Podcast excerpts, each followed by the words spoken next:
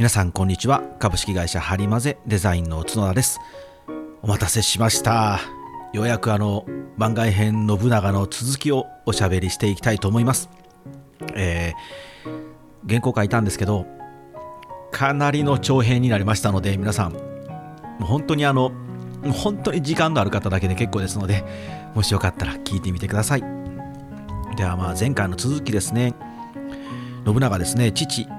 信秀から家督を継ぐ少し前からですね今日は本日お話をしていきたいと思います、えー、この頃の信長なんですけれども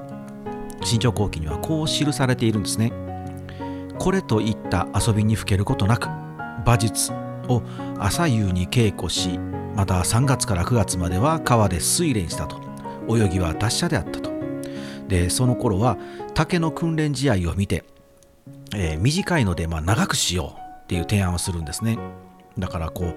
3件から3件半にこう揃えさせたと言われております。だいたい約ね今で言って5.5メートルから6.4メートルぐらいの長さなんです。めちゃくちゃこうだから槍が長いんですけどこういうことがね書かれているので信長ってもとてもこう若い頃から実はあの優秀だったようです。なのでまあでもねあのその一方なんですけどこう見た目ですねファッションセンス。ファッションセンスがですねあの浴衣びらをこう半脱ぎにして袖を半分にしてね袖脱ぎにしてですね着てですね袴も半分の袴だから足が出てるんでしょうね。で火打ち石とかもう何やらわけのわからん袋をたくさん腰にぶら下げていたようです。で髪の毛はねあの茶筅曲げですね。この間もご説明した茶筅のように曲げを言ってるね。でそれをこう赤とかね萌え木色とかのこう糸でぐるぐるに巻いて留めてるらしいんですね。で太刀刀ですね。刀は一応腰に刺してるんですけど鞘はねもう真っ赤っかに塗った鞘にでそれをね荒縄で腰にこう巻きつけていたようです。でお付きの人ね、古文みたいなやつですね。古文みたいなやつらもあの一応こう真っ赤っかに揃えさせていたようです。でこう街中をね歩きながらこう人目もはばからず栗や柿は言うまでもなくて書いてあるんですけど栗とか柿とかこうかじりながら売りとかそういうものまでこうかじってしかも立ったままねあの餅とかも立ったまま食べてこう人に寄っかかってなんかいつも人の肩にぶら下がって歩いていたと新潮後期には書かれています。どんなどんな歩き方やねんってちょっと思うんですけどまあそうだったらしいですね。でまあやっぱこうきちんとしたね折り目正しい身なりをすることがこの当時はあの大事だと。特にあの武家社会はね大事だと言われていたのにですね、まあ、そういう格好をしていたので周りからはまあ我が殿様は大バカ者だなって陰で言われていたようです。まあ、しかしあれですよねそのあのこれといった遊びにふけることなく遊ぶわけじゃなくて馬術をやったりとか泳いだりとか、ね、こう稽古したりって言ってるので、うん、やっぱこう人はね一面だけで見ちゃダメだなっていうのがここで分かりますよね。まあ、さらにねこの新潮後期には書いてるんですけど、まあ、弓の名人とか鉄砲の名人とかあと兵法ですね戦の方法だから勉強とかも名人をちゃんと先生に迎えてすごく勉強していたようです。まあ、こういう若者信長、ね、若い信長はこの時代にお父さん信秀っていうのが亡くなってしまうんですね。まあね、まあ、訓練はしてると思うんですけどその見た目のねファッションセンスのちょっと奇抜さでですね家中のね家臣たちはやっぱり若干不安になるんですよ。うちの織田家ってあの和歌で大丈夫かなみたいな感じになるんですけどまあまあさ家督を継いだ信長なんですけどこの頃はね同じ子織田というふうに名乗る織田家の中でも同族の争いがもう絶えないんですよ。でそれだけではなくてさらにこう東からは大大名の今川義元っていうものもちょいちょいちょいちょいとこう国境をね争ってくるんですね。なかなかこう信長ってハードモードからスタートするんですね。でそんな状況で信長は家督を継いだのでまず、隣西ですね尾張の西のエリアで箕面っていう場所があるんですけどここはあの今の岐阜県ですね岐阜県こう箕面の斎藤道三っていう戦国武将がまず反応するんですね斎藤家っていうのは実はかなり状況的には厳しいんですよ。まあ、もちろん東はこの織田家だけじゃなくてたくさんの織田がたくさんいるのでその人たちとちょっと小競り合いもしてるしで西に目を向けると西はねもうあの岐阜の隣なので西なので滋賀県ですね。今の今の滋賀県ですけど当時は近江ですね。近江に六角とかで北に越前に朝倉とか。こう強敵が結構斎藤道さんにもいるんですね。だからあの、ね、前回お話ししたように斎藤家と織田家はえ、ね、あの嫁取り婿取りをして婚姻関係を結んで同盟を結んでてとりあえずあのうちの尾張とうちの尾張の織田とあの美濃の斎藤さんとかちょっと仲良くしましょうやっていう形でとりあえずここだけでも仲良くして頑張りましょうっていうことにしてたんですけどまあそんな状況でねお父さん信秀死んでしまったので斎藤お父さんとしても織田家大丈夫？みたいな。まあ、でうちの娘をね織田信長に向こうにやったけどあ娘にねあのお嫁さんにあげたけどあのうちの向こう大丈夫かなっていうちょちょっとね不安になってくるんですね。もしその本当に言われてるように信長が大バカ者であればこれはこれで斎藤道さんとしてもチャンスなんですよね。じゃあ織田が持っている土地を信長が持ってる土地をじゃあもうあいつバカやったら奪ってしまおうっていう戦略も立てられるので一度ね斎藤道さん信長に会ってみようって思い出すんですね。この頃っていうのは自分の娘を嫁がせたとしてもその嫁ぎ先の相手と会ったりすることっていうのはもうほぼないです。だから顔も知らないんですね。もうそれは当然ですよね。もともと敵対関係にあった家なので会いに行ったらね会いに行ったら殺されるかもしれませんのであなかなか会うってことはないんですよね。まあ、一応婚姻関係結んで同盟になるんですけれどもだから斎藤道さんも信長に会ったことがなかった。もちろん信長も斎藤道さんと会ったことがなかったんですけれども新潮後期ではこう書かれてるんですが周りの者たちが信長様は大バカ者だという噂がありますが大丈夫でしょうか？と斎藤道さんに尋ねたんですね。じゃあ斎藤道さんはいやいやうちの婿はバカじゃないよ。と言い返したらしいんですけどちょっと心配になってきたので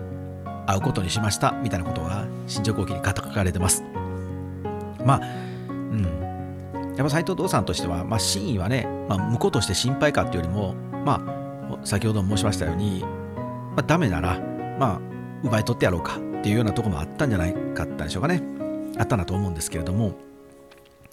でその2人が会見を行った場所が聖徳寺というお寺なんですがこのお寺はねもう残念ながら今ないんですよ。であのそのもともとあった場所にねないんですよ。だから今もあの記念碑みたいな石碑だけが立ってるんですけどこれ今の愛知県の一宮一宮市にありましたちょうどこうね木曽川の東にある位置なのでまあ西が美濃で東が尾張。ちょうどこう真ん中あたりなんですよね。でこのお互いの真ん中あたりで一度会いましょうっていうことが決まって会うんですね。でまず斎藤道さんがね先にこの聖徳寺に来るんですよ。現地入りするんですね。で聖徳寺の近くの民家にちょっとこっそりね斎藤道さん実は隠れるんですよ。でここに隠れて信長が通り過ぎていくのを見てやろうっていうことでねちょっと隠れるんですよ。で、まあ噂通りのバカタレだったら、まあ、突拍してもない格好をしてああっていうようなねスタイルで来るだろうなと。でこう息を潜めてね道さんは見てるんですけどそこをいよいよこう信長は行列を連れてやってくるんですね。案の定信長は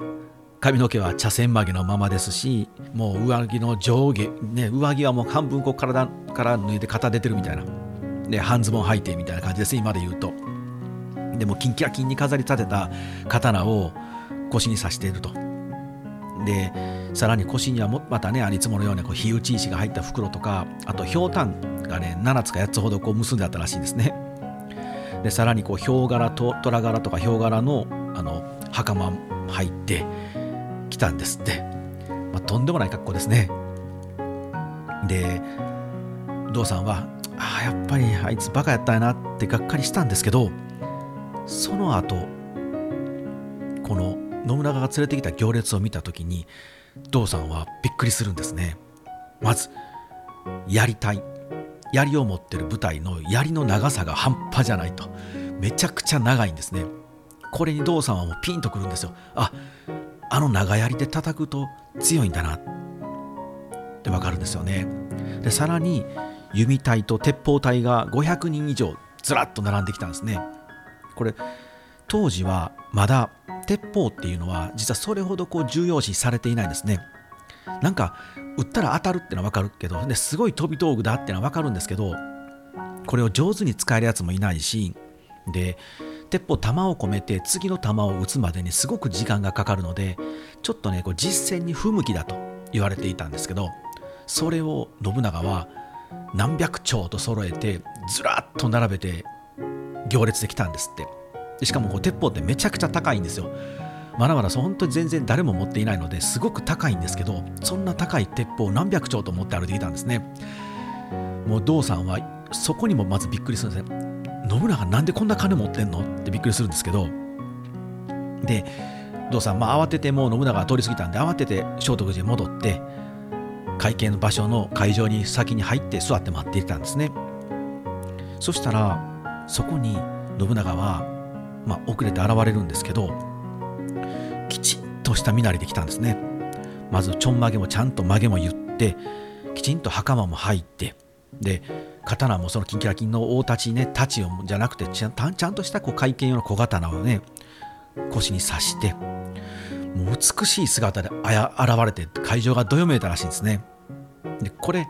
どよめいたのは実は織田家の家臣なんですね。実は信長が連れてきた家臣のみんなにも信長が内緒にしてたらしいんです。もういや会見はこの適当なこのいつもの格好で行くよって言って出てきたんで織田家の家臣はああもうこのうちのバカ殿はって言ってみんなついてきたんですけど何のこっちゃない。会場に着いたら信長はこっそりと着替えて清掃で出てきたらしいんですね。で家臣たちはあんなちゃんとした服装っていつの間に殿は用意したんだろうって思ったらしいんですけどようやくなるほどと。普段のアホぶりはわざとだったのか？と家臣たちはねようやくこう信長の本心にここで気づいたらしいです。これあの新潮後期にちゃんと書いてあるんですよ。普段のアホぶりはわざとだったのかみたいなこと書いてあるんですけど本当にねこう肝を潰したようです。で2人はですねあの斎藤道さんと織田信長は湯漬けを食べてお酒を交わしてで会見はお開きになったと。で道さんはねその時うんって顔もう苦虫を噛み噛み殺したような顔って書いてましたけどそんな顔しながら信長にまた近いうちにお目にかかろうって一言だけ言って立ち去ったそうです。で小道さんが去っていくの信長はあのえ見えなくなるまでずっと見送っていたようなんですけどで新潮後期にはねその時の斎藤家の槍は短く反対に信長の織田家の槍部隊の槍は長くて対照的だったって書いてますね。だからもう斎藤道さんは信長に会ってこう気づくんですね。あああいつはやばいなと。噂ではアホだアホだって言われてたけどとんでもない。全然アホでも何でもないと。最強に強いやばいやつだと。道さんは気づきました。で帰りに道さんの家臣はね道さんにこう話しかけるんですけど道さん様と。ああれですね。って信長ってまあまあ大したことなかったですね。って。まあまあアホでしたねって言うんですけど道さんはアホはお前じゃと。どう見ても信長はすごかったやないけどこの道さんの息子たちは必ずあのアホの門前に馬をつなぐことになる。って言って帰っていくんですね。つまり美濃はいずれ織田信長に取られるだろうなと。道さんはこの時に確信しましたと。斎藤道さんっていう人はですねまあこう悔しさもあったと思うんですけどこの人はこの人なりにやっぱりすごいんですよね。だからこう能力のある人たちっていうのはもう一発でその相手の能力を理解するじゃないですか。あこいつやばいなってわかるんですけど信長の凄さを一発で理解した道さんもやっぱり凄まじくてですね。もう実はこの後こうもう認めてしまったので道さんはカラッとしてるんですよ。もう向こうにね全力で向こうを助けてやるって形で。なのでこの織田信長っていうのは終わりのねその自分のね家中で織田家同士で争ってるんですけど道さんはねちょいちょい手助けしてくれるんですよこの後。信長は「すいませんどあの道さん様」と「ちょっと兵隊貸してくれませんか?」って手紙送ったら「あええよ」って形です。貸してくれるんですね。でまた信長のすごいところはこの貸してもらった美濃の兵隊を戦場では使わないんですよ。この美濃の兵隊は自分のお城に置いておくんですね。で信長は自分たちの兵隊だけで戦場に出ていくんですよ。これ皆さん凄まじさ分かります？信長は道さんのことを本当に信用してるからこそこの行動が取れるんですよ。本来は借りた、ね、兵隊っていうのはね戦場で使うもんなんですけどそうじゃなくて信長は自分の兵隊だけで全員で出発したいので道さんから借りた兵隊はお留守番しといてくださいこれこうすると自分の城は織田織田の人たちはゼロ空っぽになるんですね。もう美濃の兵隊だけになるんですよ。だから道さんさえその気ならこの織田信長の城っていうのは簡単に奪い取れるんですよ。でも信長はそんなこと分かってるんですけどいや私は道さん様のことを信用してるんだっていうことで尾張の兵隊全員連れて戦場に出て行ってしまうんですね。だから美濃の兵隊もびっくりするんですよ。俺らなんかあの戦争戦のね火星に来いって言われたけどこれ城の留守番でええのみたいな。しかもあれ信長あれ全員連れて行ったけど今城にいるの俺たちだけよなみたいな 感じになるってポカーンとするんですけどね。こういうところもまた道さん可愛いんでしょうね。いや信長すげえなってなってもういやもう絶対助けたるっていう感じになるみたいなんですけど。さあ信長なんですけど、まあ、そんな中本当にねあの織田家同士の争いが絶えないんですよ。まだだからこの状況ねこの時点の織田信長の織田家っていうのは尾張全体の中でも本当小さな小さな土地しか持っていないです。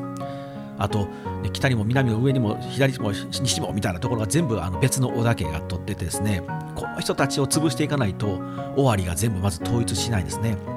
信長はこの作業に明け暮れることになるんですね。でそうこうしているうちにね信長弟に裏切られるんですよ。信行っていう弟がいるんですけどこの弟あれですねお父さんの信秀のお葬式の時に信長はねあの、まあ、とんでもない格好で来たけどこの弟はきちっとした格好で座っていたのでもう信長の家のね家臣たちもこれ信長じゃなくてこの弟の信行様の方がええんちゃうかなみたいな感じになっていてですねとうとうこの信行を担ぎ上げてしまうんですね。で織田家の家臣の中でも筆頭と言われてる、まあ、一番偉い林秀貞っていう人とあと柴田勝家っていう人がこの弟信行を担いで謀反を起こしてしまうんですね。まあもうねしょうがないですよね。どう見てもちょっと信長アホっぽいんでってなってね。でも信長はこの戦に勝ちます。まあある川を挟んで戦うんですけどめちゃくちゃこうね信長結構やっぱ苦戦するんですね家臣の中でもやっぱ2つに割れるんですね。やっぱ信長様すごいっていう人と、いやもう信行、弟、信行様の方がええよっていう人と割れてしまうので、これまあまあね、信長苦労してね、ようやく勝つんですね。で、これ勝って、まあ、信行どうしようかってなった時に、お母さん、2人のお母さんがもうちょっとやめてくれと。もう今回はこの母に免じて、なんとかあの弟信行を許しちゃってくれへんかって言って信長に泣きついてきたので信長はまあまあ分かったしゃあがないなって言って許してあげるんですね。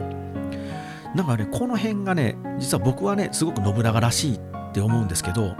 意外とこう信長のイメージからすると多分皆さんが思うこう覇王信長みたいな感じだと結構意外だと思うんですよね。なんか自分に歯向かったり裏切ったりしたやつは全員殺すみたいなねイメージあると思うんですけどそうじゃなくてですね信長はね結構ね人を信じるんですよ。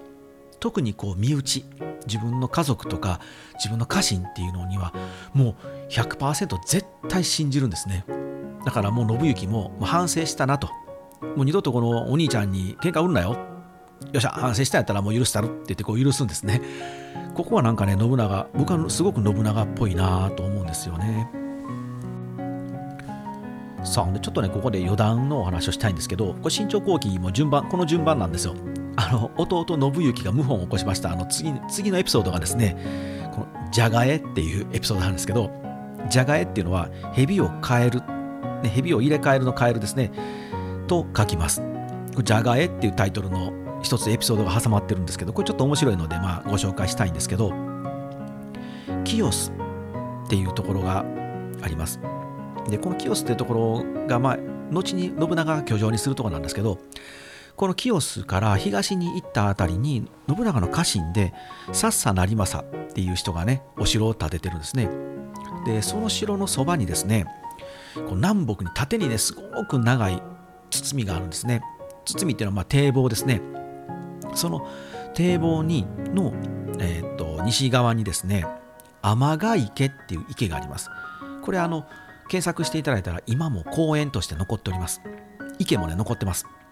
でこの天ヶ池っていう池にですねあのあるエピソードが残ってるんですね。ある年の1月中旬。又左衛門っていう人が雨の降る夕方この長い長い包みを通りかかったところ太さ一抱えほどなんでもうすごいですね。一抱えほどの大きな黒い物体を見たらしいんですね。で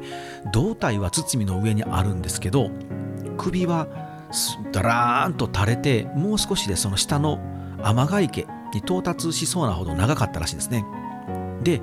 人の足音を聞いて首をぐーんと持ち上げたらしいんですね。その時の顔は鹿のよう鹿みたいな大きな顔で目は星のように光り輝いていたらしいです。で舌が舌をねペロペロって出したらしいんですけどその舌が真っ赤っかで人間の手のひらのようだったらしいんですね。又左衛門さんでもあんまりにも恐ろしくてもう来た方向に逃げ帰ったらしいんですけどこの噂がやがて信長の耳に入ります。1月下旬ですね。もう早速なんですけど信長はですねこの又左衛門を呼び出したんですね。で何を？お前何見たん？っていう話を聞くんですね。で又左衛門がこんな大きな蛇がいて大蛇がいたんです。って信長に話するんで信長はよっしゃよっしゃ明日じゃがえすようか。って触れを出すんですね。このじゃがえっていうのは実はこれ池の水を抜く作業らしいです。でこの辺り一帯の農民に号令を出してみんなでこう桶持ってきてくれと。で数百人100人ぐらいのね人が集まってこう一斉にこう桶でね水を抜いていったらしいんですよ、まあ、当時なんでね人力ですからね。で2時ほどかかったと、まあ、4時間ほどですね。4時間ほどで約池の7割ほどのの7割ぐらいの水をねあの抜くことができたらしいんですね。でもこれもうこれ以上はねなんか抜いても抜いても水が減らなかったらしいです、まあ、どっかからこう湧き出てるんでしょうね。で、も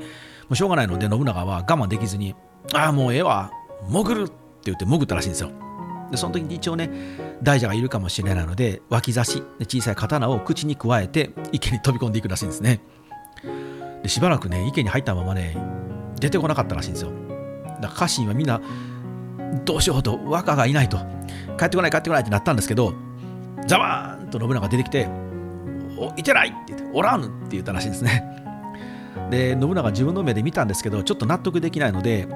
あのもう一人こう泳ぎがね得意な家臣がいるのでそいつ呼んできてですねちょっと悪いもう一回潜ってくれって言って潜らせたらしいんですけどこう結局大蛇は見つかりませんでした。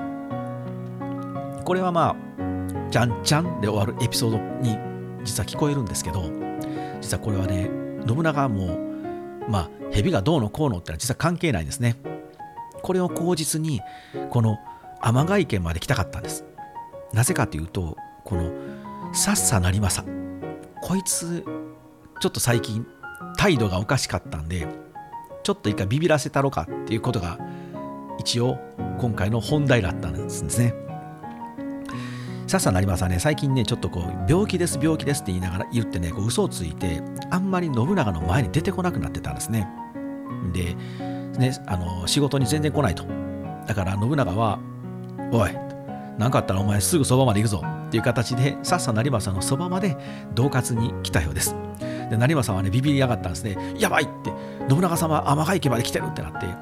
これは多分帰りにねうちの我が城によって絶対しばかれるんやと思ったんでどうしようどうしようってなったんですよね。じゃあもう成政の家臣も成政様はってもうこうなったら信長さんは絶対うちのこの城に帰りに立ち寄るから立ち寄ったらもう刺し殺しましょうと。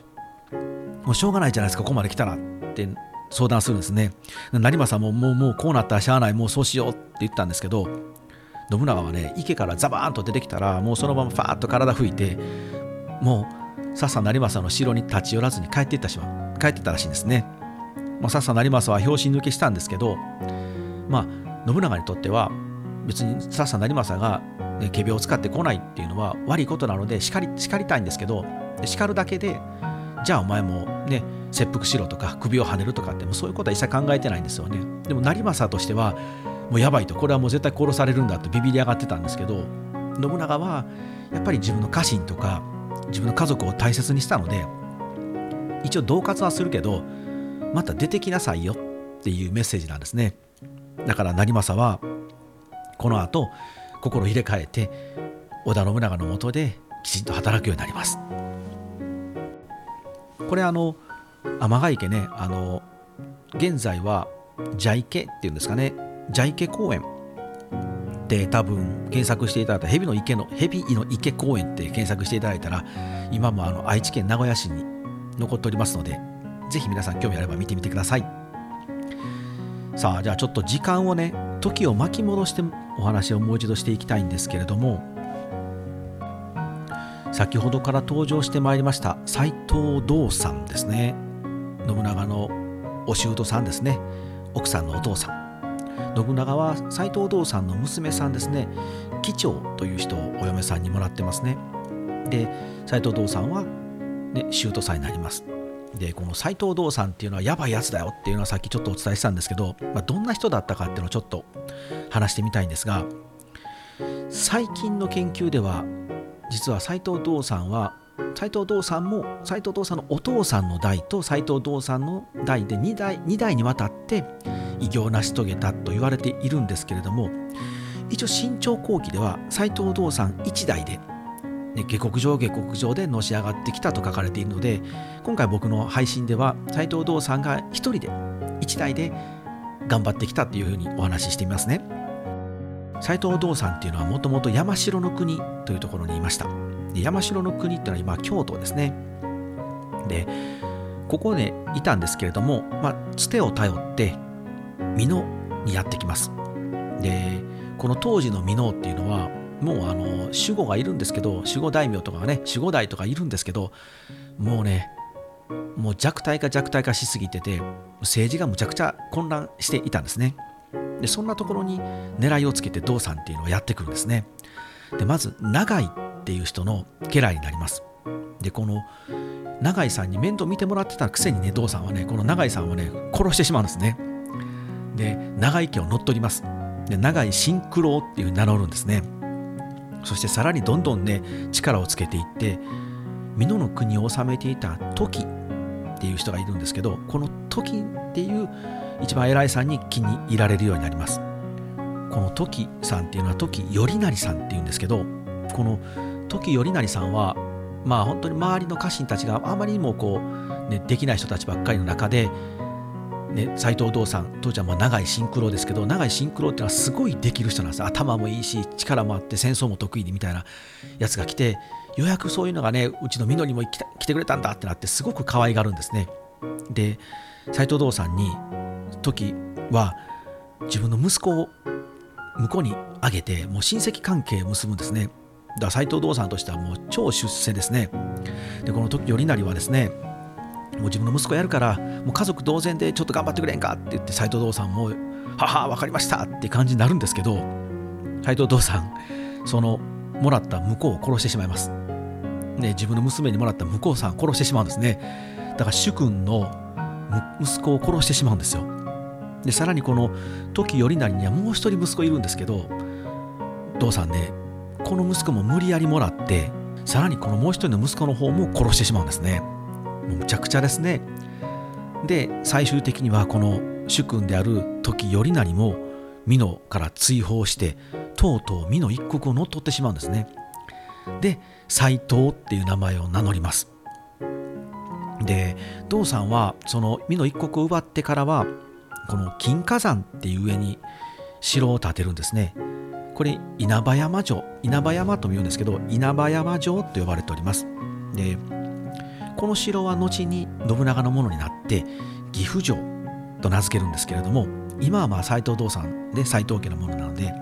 稲葉山城ですね。ここはねもう皆さん岐阜城って行ったことあります？ものすごいもう岩山。もうものすごいでかい山で高い山なんですよ。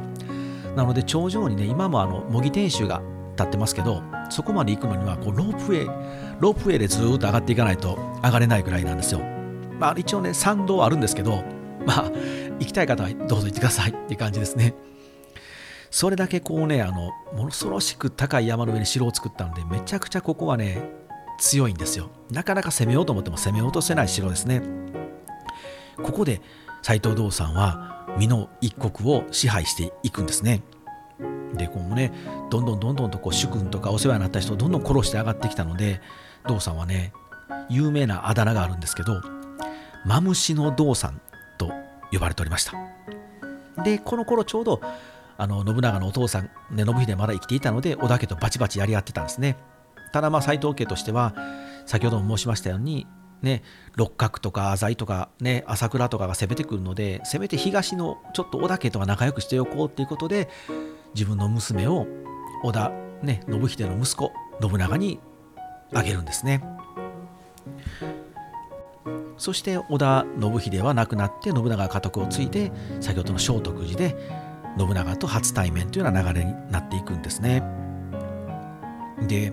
その帰り道にああうちの息子はいずれ信長のね門前に馬をつなぐことになるなと、ね、信長の前にひれ伏すことになるなっていうこうねぼやきながら帰ったと思うんですけどその息子たちこれ3人道さんには息子がいたんですけど長男義達次男孫四郎で三男喜平次っていうんですね。この3人とね道さんと4人親子4人でこの稲葉山城で暮らしていたんですね。で斎藤道さんはこの3人の中からいずれまあ斎藤家を継ぐ者はこの人だなっていうことをね、まあ、いずれこう決めていかなきゃいけないんですけれども当時はですね別にそう長男に家督を継がせるわけではないんですよ。やっぱこう戦国のようなのでそのパッパラパー長男がねパッパラパーだと継がしてしまうとこう家が潰れてしまうので力のある子供に家を継がせようとするんですね。で父さんもこの時に考えていたのがちょっとね長男の義達がねちょっとおっとりしてるらしいんですよね。だからこう乱世を生きていけるのかなって父さんはこの時はね思っていたんですね。なのでまあまあうん次男の孫四郎か三男の喜平次彼らはね活発だったらしいので、まあ、こいつらのどっちかなって思ってたんですね。まあお父さんがそう思うと次男三男もやっぱちょっと調子に乗るんですね。でお兄ちゃんの長男のね義達のことを結構バカにしたんですね。からかったりとか図に乗り始めたんですね。でこうなると兄弟だけじゃなくて家臣たち斎藤家の家中も乱れ始めるんですよ。今のうちにね次の代の人たちええ顔したいなって思うんですけどこれ誰が次を継ぐかわからんから俺義達やと思うけどいや俺はあのね次男の孫四郎かな。いやー三男喜平次やろみたいにねみんな割れていくんですね。家中がねとても乱れ始めるんですよね。道さんっていうのは一代でのし上がってきてすごく頭のいい人ですごく力のある人なのにやっぱ年を取るとねちょっとこの辺がもう見えなくなってきていたんですね。まあ新潮後期にもあの道さんも年を取って道さんという鏡が曇ってしまったのじゃないのかなと書かれておりました、実際多分分からなくなってたんでしょうね。この長男義達もおっとりしていたんですけど決してバカじゃなくて実はすごくできる人だったんですね。なので義達はこのままでは多分道さんは俺のこと殺すだろうなと。父上はね、自分の思い通りにならなるようにどんどん人を殺していくタイプなのでこれは多分弟たちに継がせるために俺のこと殺すんちゃうかこうね不安になってくるんですよね。なのでもうやられる前にやるしかないと義達は判断してしまうんですね。そこでまず義達は仮病に使います。病気になります。ある日ね父さんがちょっと稲葉山から出て出かけるんですね。その時に義達はもう自分はね病気だと言ってこの数日間寝込んでいたので弟2人にお見舞いに来てほしいっていう連絡をするんですね。もう多分この兄義達は長くないだろうと。今のうちにお前たちの顔を見ておきたいんだ。ということで2人を呼び出すんですね。で弟たちはまあそう言われたらね行くしかないので来るんですけどこれをね一気に2人とも切り殺してしまうんですね。で斎藤義達はこのまま弟たちを切り殺してすぐにホラ貝を吹きます。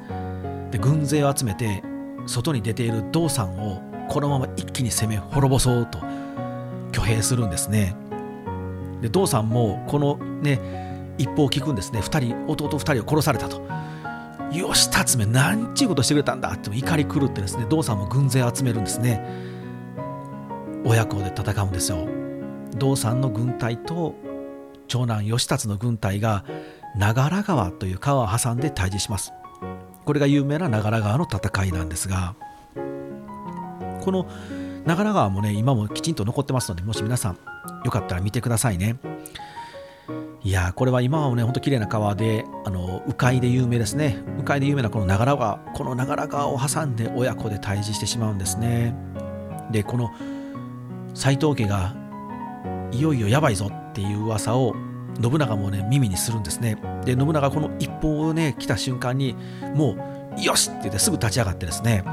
俺は道さんの味方になるんだっていうことで信長は兵を集めて信長も尾張から美濃へ駆けつけようとしますね。ただ義達は強かったんですね。なぜ義達は強かったかというと実は道さんの方にあまりね人数が集まらなかったんですよね。ほとんど集まらなかったほぼほぼ全部息子義達に集まってしまったんですね。多分道さんのやり方がねやっぱ家臣、ね、の中でもやっぱりあんまりこうみんなうんって思ってたんでしょうね。道さんはねこうやっぱり自分の思い通りにならなかったらかなりこう厳しい人やったみたいなのであの本当に人を殺したりとか、ね、処刑したりっていうのをガンガンやってきた人なんですね、まあ、一代でねのし上がってこようと思うとやっぱりどれねやっぱ結構苛烈にならないとなかなか厳しいので。でもそれにもうちょっとついていけないなっていう人たちがこの義達についてしまったのでもう人数の上で全然こう歯が立たなかったみたいです。なので道さんはあっという間に義達に首を取られてしまいます。信長ね間に合わなかったんですね。信長は自分のお父さんの信秀が亡くなった後この斎藤道さんが唯一こう自分のことを分かってくれる人だったのですごく頼りにしていたんでもうかなり悔しかったらしいですね。なのでもう間に合わなかったけど一発やったるでみたいなことになったんですけどもうもうねあまりにも斎藤義達軍が強いのでもう信長はすぐ逃げ帰ってしまうんですけどこの後美濃という国は斎藤道さんから斎藤義達へ代が変わります。で代が変わったことによって道さんはね信長と長屋小吉だったので同盟を結んでいたんですけど義達はねそんなこと知ったことじゃないということで信長とこう手を切るんですね。信長にこう反旗を翻してくるんですよ。で斎藤義達はその織田ね尾張の中でも織田家がまだまだいっぱいいるのでその信長と敵対してる織田たちと手を結んで信長に攻撃を仕掛けてくるんですね。そんな中ねまたね調子に乗ってあの弟の信行がまた謀反を起こすんですよ。あの時ね信長お母さんがねちょっと許してやってくれって言うから許してやったのにまた弟あいつ信行めってなるんですけどでもこの時信行はもうあんまりね賢くないんですよこの弟。賢そうに見えたんですけど一番大事にしなきゃいけない柴田勝家っていうね織田家の中でも超トップクラスの家臣をあまりね大事にせずになんかね若いね新参者ばっかり可愛がったらしいので柴田勝家ねちょっとやきもち焼くんですよ。まあこのまま信行様についていっても俺に未来はないなってなって信行が謀反を起こそうとするのを信長にね告げ口をするんですよ。信長は柴田勝家によく知らせてくれた。ということでもうお前は我が方に入れ。ということで柴田勝家を信長は引き込んでこのまま信行を倒そう。ってもうね一度は許したけど二度も三度もってなったらやっぱ家中が乱れるのでもうこれはさすがに信行を生かしておくことはできない。ということで信行をもう倒そうと動くんですね。ただ信長はその戦をね信行としてしまうとその背後をねまた別の織田に疲れてやられる可能性があるので戦ではもうやめようと。騙し討ちをするんですね。このやり方がね本当にどっかで聞いたことあるようなやり方なんですけどまず信長ね仮病を使うんですよ。でもう兄は長くないので弟よと見舞いに来てくれないかと。お隣の斎藤さんが使ったやつですね。斎藤さんと全く同じ手を使うんですけど信行ねまんまと騙されてくるんですよ。で信行は来て信長に切り殺されます。信長ねやっぱり家族本当にしつこいですけどすごく大事にしていたのでちょっとねこの時はねかなりメンタルいかれたらしいんですけどまあでも少しずつですけどこうやって信長に敵対する同じ同じ織田家をまとめ上げていくんですね。さあそんな背景感の中なんですけど同じ織田家で小競り合いをしている場合ではない状況になってきます。あの東にいる駿河の大大大名の今川義元がとうとうこの織田信長が持っている所領へ食い込んでき始めたんですね。ここからはまた次回お話ししたいと思います。では皆さん